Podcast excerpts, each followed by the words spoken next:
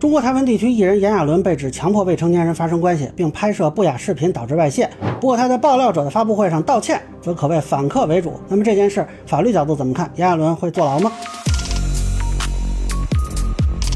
大家好，我是关注新闻和法律的老梁，欢迎订阅及关注我的频道，方便收听最新的新闻和法律干货。没想到之前刚说完黄子佼，今天又来了炎亚纶。他昨天是在社交媒体上发了长文，承认曾经跟当时未满十七岁的男性网红邱耀乐发生了关系。并且拍摄了不雅视频外泄，他自己的解释呢是两个人是交往，并且说自己支付过房租啊、机票等费用。那后来呢是因为修手机导致视频被人上传到网上，他曾经找律师下架视频，那么现在呢愿意当面致歉。他的这个内容呢其实是回应之前邱耀乐在社交媒体发的长文，两者对曾经是恋爱以及发生关系这件事儿都是一致的。但是邱耀乐主张林亚伦曾经有不顾感受执意实施的情况，而这些视频呢都是偷拍的。呃，他这个视频外泄的事情，其实之前还有过报道。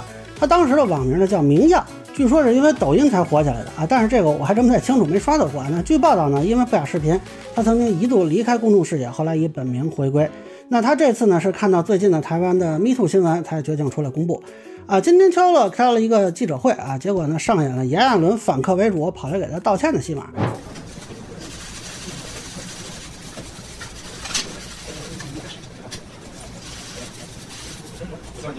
可以拿奖吗？前面吗？对着媒体可以吗？我是要跟他道歉，所以我还是对着他比较好。我要在这边跟你慎重的再说一声对不起，让你承受这个人生不应该承受的事情，真的很抱歉，对不起。结果这个记者会就变成敲了回应炎亚纶道歉，说已经造成的伤害才回应，很没诚意。偷拍私密影片的行为，直至五年后也无法接受。修手机导致影片泄露，理由很敷衍，是在逃避责任。啊，但是我个人看法啊，他现在这个回应其实有点掉坑里了。那么先说说法律层面的问题啊。首先，俩人曾经发生过关系。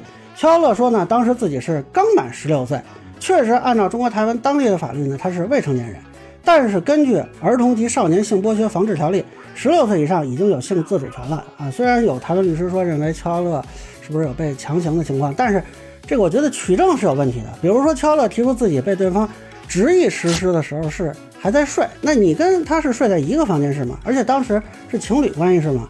那你当时也没有报警是吗？那你怎么论证对方是执意的，而你不是自愿的呢？台湾也是一罪从无啊。那光凭你陈述，按照说这个妨害性自主罪，我觉得这个有点困难。但是他拍摄视频的这个行为啊，到这有可能追究刑事责任了。注意，这里是不区分性别的，区别只是说对方是否自愿。如果自愿，可能涉嫌前面提到的《儿童及少年性剥削防治条例》三十六条的第一款，可能判七年以下，并处罚金。如果对方还不是自愿的，那就得判七年以上有期徒刑啊，处更多的罚金。台湾地区的有期徒刑一般也是十五年以下。所以，如果这个事儿最严重的结果啊，这个炎亚纶可能啊面临一个相当长的刑期。因为首先我根本不知道会有这个影片的产生，它怎么来的我都不知道。那么现在看炎亚纶闯发布会这个道歉就很有趣了啊！你说他是要公开道歉吗？哎，他自己发文了，那其实也算道个歉了。那如果说他觉得发文不够，他可以开个发布会啊，对吧？那你为什么非要去别人的发布会呢？你要说你是非要当面的，那其实也没有必要在镜头之下，你完全可以约的，或者在发布会之前，在之后。所以这个道歉的效果就是借秋的发布会，用秋的影响力，然后传达炎亚纶想表达的东西。大家可以看一下他道歉之后出来是怎么说的。就是要跟他说对不起。昨天看到他这个指控的时候，当下有什么样的想法吗？呃，绝对没有做任何强迫意愿的事情，这是真的。我们当时就是在交往。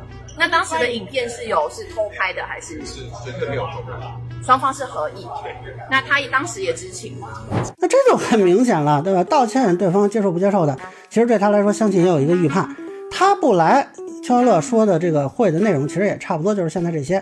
那么他现在跑来这么一闹呢？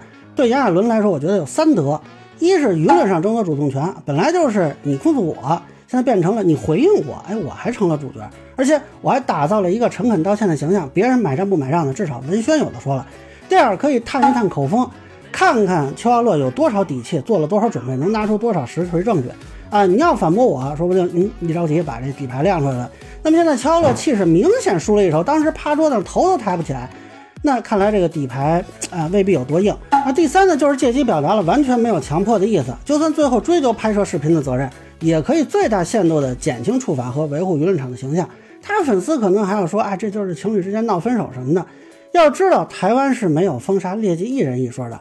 那其实乔乐要是老练点呢，上来就不给他说话的机会，因为你不管怎么回应，你都实际上入他彀中，对吧？你现在就直接让他滚蛋啊！你就不许他说话就完了，居然允许别人从自己面前把话筒拿走，这不是开玩笑吗？有什么话你让他留着跟地检署说吧，咱没话啊。那么现在接下来呢，值得观察的是两点，一个是乔乐这边会不会提起控告啊？目前看他还在跟律师商量。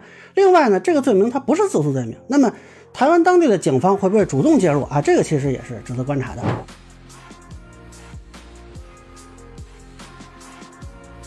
那以上就是我对炎亚纶被指偷拍不雅视频事件的一个分享，个人浅见难免疏漏，也欢迎不同意见小伙伴在评论区弹幕给我留言。如果您觉得说的还有点意思，您可以收藏播客老梁不郁闷，方便收听最新的节目。谢谢大家。